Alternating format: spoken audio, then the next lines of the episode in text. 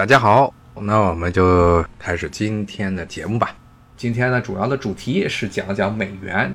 十九世纪后半叶到了一八九零年代，美国 GDP 世界第一。美国另外一个非常记恨的事情就是英镑，因为英国是十九世纪一直到二十世纪初的世界霸主，世界的贸易，特别是主要的国际贸易，很多都是离不开英镑。伦敦是世界的金融中心。二战的时候，英国虽然是扛过了德国，但是丢掉了整个新大陆，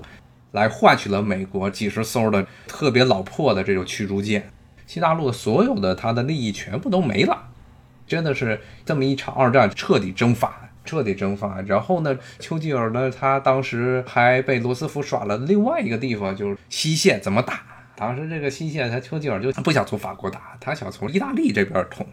你会看见很奇怪，这个盟军一直是争议的一个问题，就是是在法国登陆还是在意大利登陆。当时其实是英国是希望能够先把意大利给解决掉，解决掉一个很重要原因，就是因为英国在地中海的利益，而且他希望呢从意大利这么一统掉之后，就可以直接打到德国。他要从法国登陆的话，最后先把法国收复了自己的这个国土，那英国觉得做赔了这个买卖。结果呢？罗斯福他对盟军在意大利登陆的整个战役，他的支持程度一直是三心二意，一直到德国投降啊，盟军一九四三年的时候，一九四三年的时候就已经在意大利登陆，但是直到德国投降一九四五年，苏联红军都已经把柏林给攻陷了，希特勒都自杀了。这个时候，这意大利还没有彻底的被收复啊，没有被盟军收复啊。这一个很大的问题就在于，美军当时在整个意大利战场上，他的积极程度非常的差，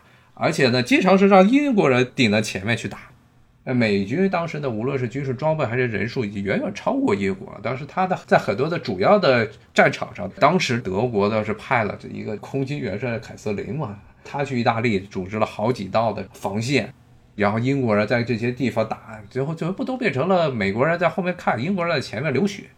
很重要原因就是，美国人不希望盟军能在意大利迅速的推进啊，能够把这意大利收复，因为当时美国在地中海地区的利益非常的弱，当时地中海地区的第一大军事强国。还是英国，你别看英国虽然不是一个地中海国家，但是它在地中海地区有大量的军事基地，马耳他、直布罗陀，包括现在的以色列、巴勒斯坦那一带，包括了现在还是一直存在的塞浦路斯啊，塞浦路斯整个独立，最后造成这个分裂，变成了一个北塞浦路斯和一个塞浦路斯共和国，跟英国人的十九世纪的时候那些龌龊的事儿都是分不开的。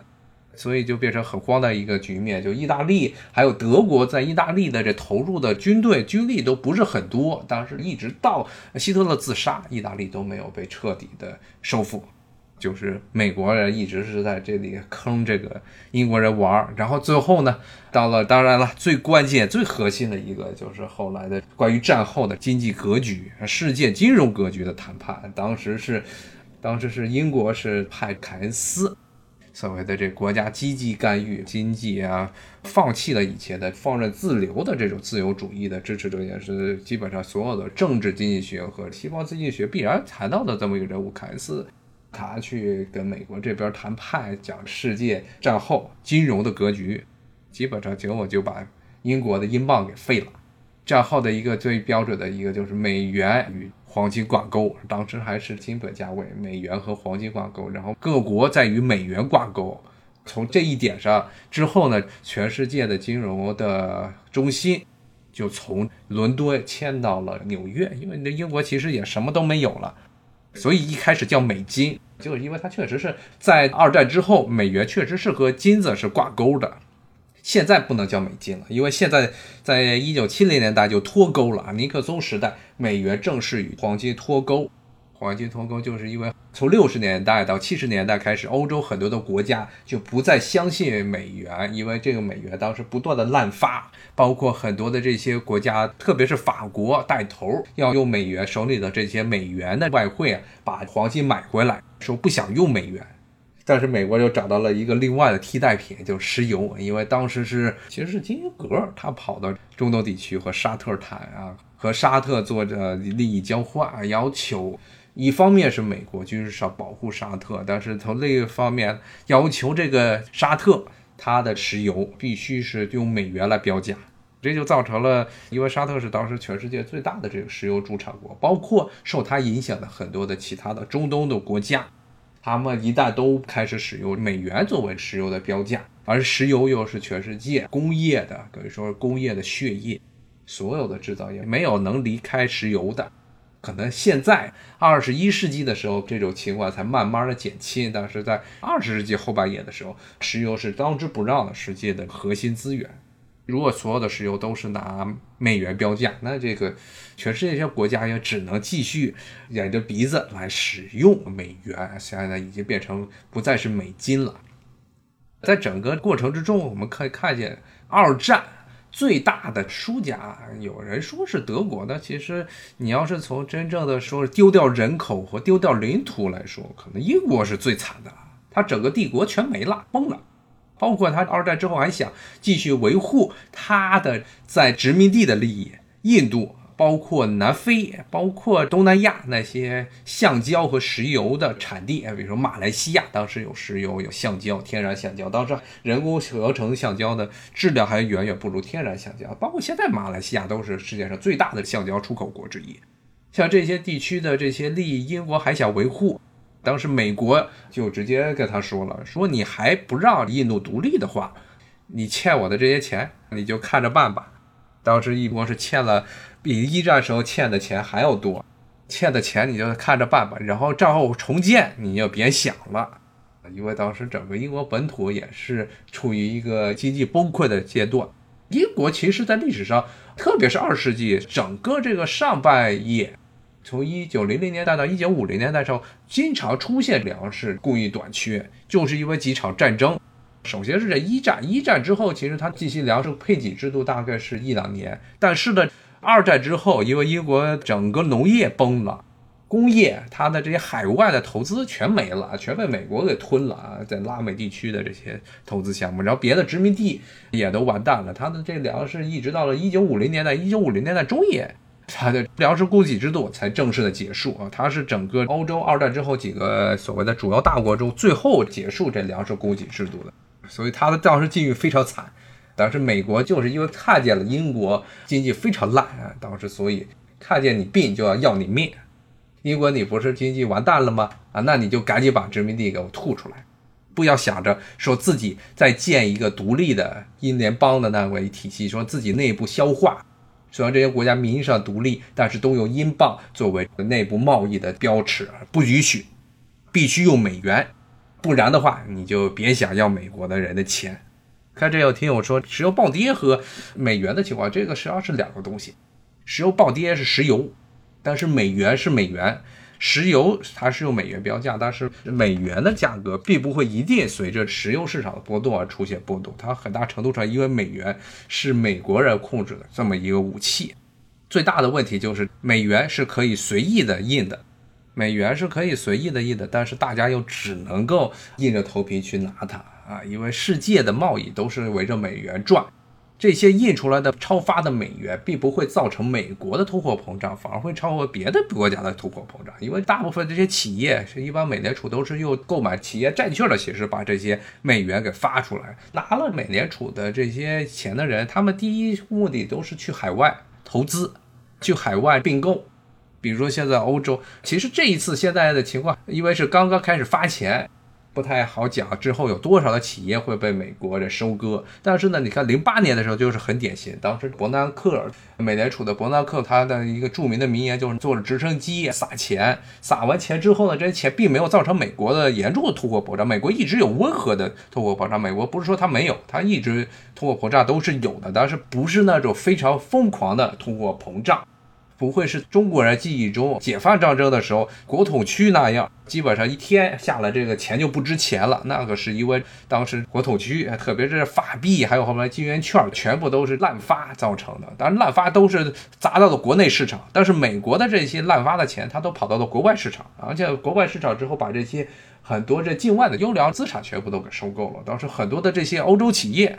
他们都是在这个零八年之后。陷入了严重的经济困境，很多的股东都换，大股东全换成美国或者是美元标价的基金了。所以这个东西就是收割机，因为全世界都遭殃，你美元又是全世界的主要的这贸易货币，控制的这个贸易货币的美国国家政府，他的这些钱就可以随意的乱发，等于其实就是一个绿票子，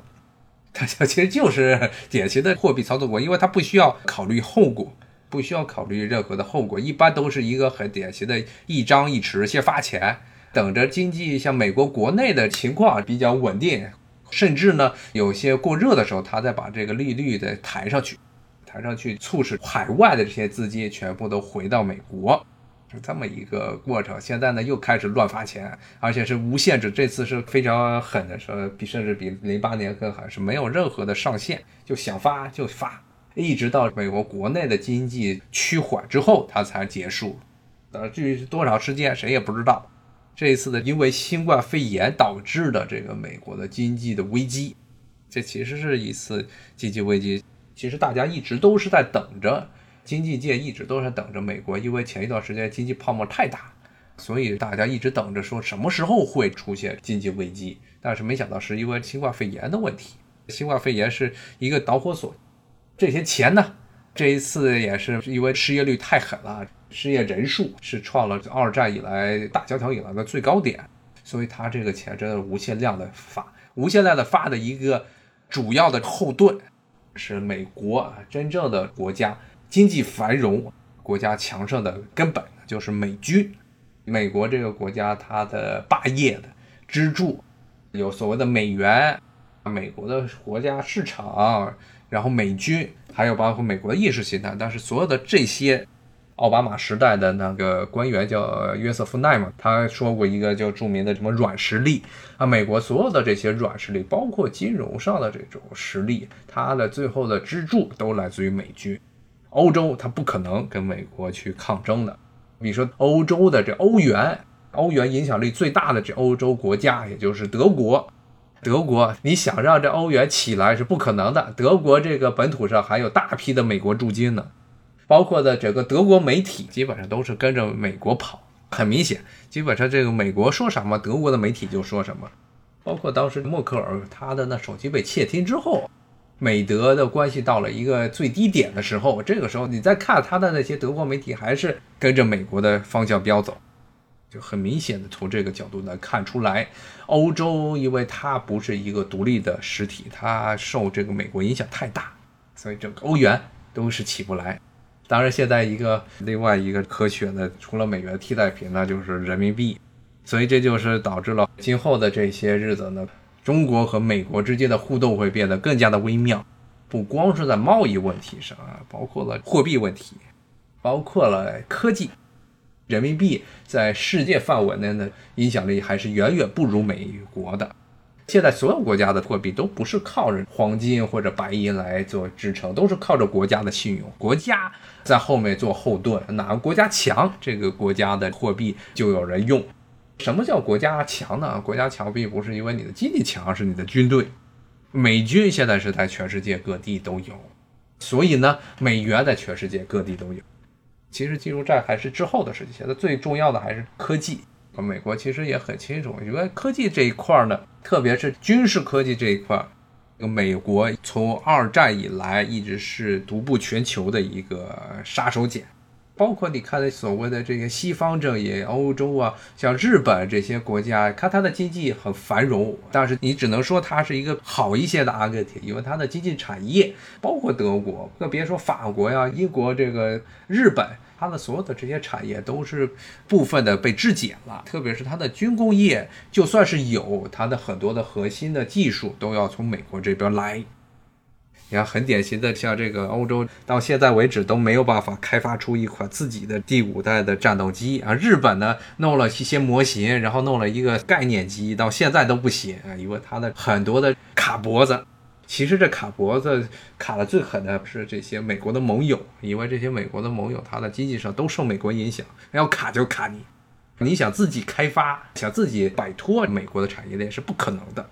所以造成的结果啊，这些国家无论是日元还是欧元，因为美国的军事影响，它都是绝对是起不来的。所以在军事技术、军事科技上，在这一块是美国非常忌惮。